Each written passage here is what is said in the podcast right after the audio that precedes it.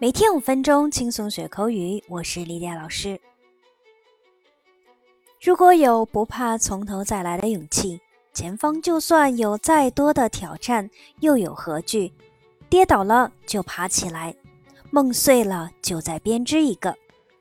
今天就和莉迪亚一起来看看从头再来的英文表达吧。从头再来，英文怎么说呢？我们今天来学习两种。Number one, start over，在英式英语中会用到 start afresh。那 start over 在英文词典中的解释：to begin to do something again, sometimes in a different way，也就是从头开始、从头来过、重新做的意思。For example, let's start over. 我们从头再来。We decided to abandon the first draft of the report and start over. 我们决定放弃报告的第一稿，重写。Number two, back to square one. Back to square one 在词典中的意思，If you are back to square one, you have to start working on the plan from the beginning because your previous attempt failed completely. 从头开始，重新开始的意思。For example, if this doesn't work, we are back to square one. 如果这样不行的话，我们只好从头开始。 好，下面我们来讲讲打水漂了，英文怎么说？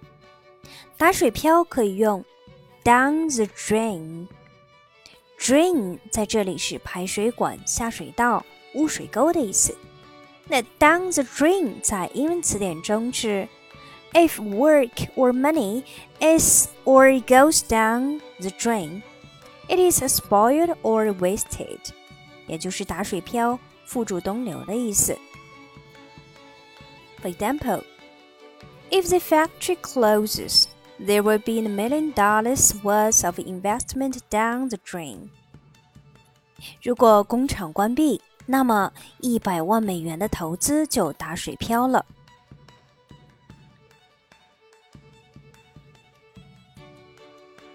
好，下面我们讲讲问心无愧英文怎么说。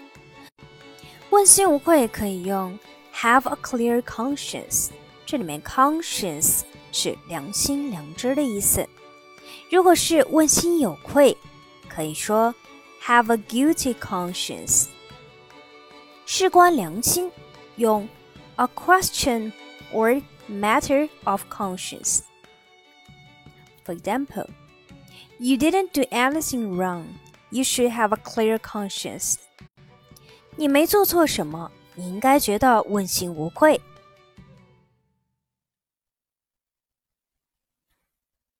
你天生就是这块料，英文怎么说呢？好，natural，也就是天生具有某项才能的人，有天赋的人。这个词经常跟介词 at 来搭配，用 be a natural at something 表示某人天生就是做某事的料。For example, you are natural at this。你天生就是这块料。She won't have any troubles learning to ride a horse. You can see she's natural. 她学习骑马不会有任何的困难，可以看得出她天生就是这块料。好，今天我们讲最后一个，抱着一线希望，英文怎么说？抱着一线希望，碰碰运气。我们可以这样来表达：on the off chance。Chance 是机会、机遇的意思。那 on the off chance 在英文词典中 means hoping that something may be possible, although it is not likely，也就是抱着一线希望，侥幸的一试，碰碰运气。For example, I applied for the job on the off chance that they might like me, but I didn't seriously expect to get it. 我怀着一线希望申请了这份工作，不过我没有真的指望能得到它。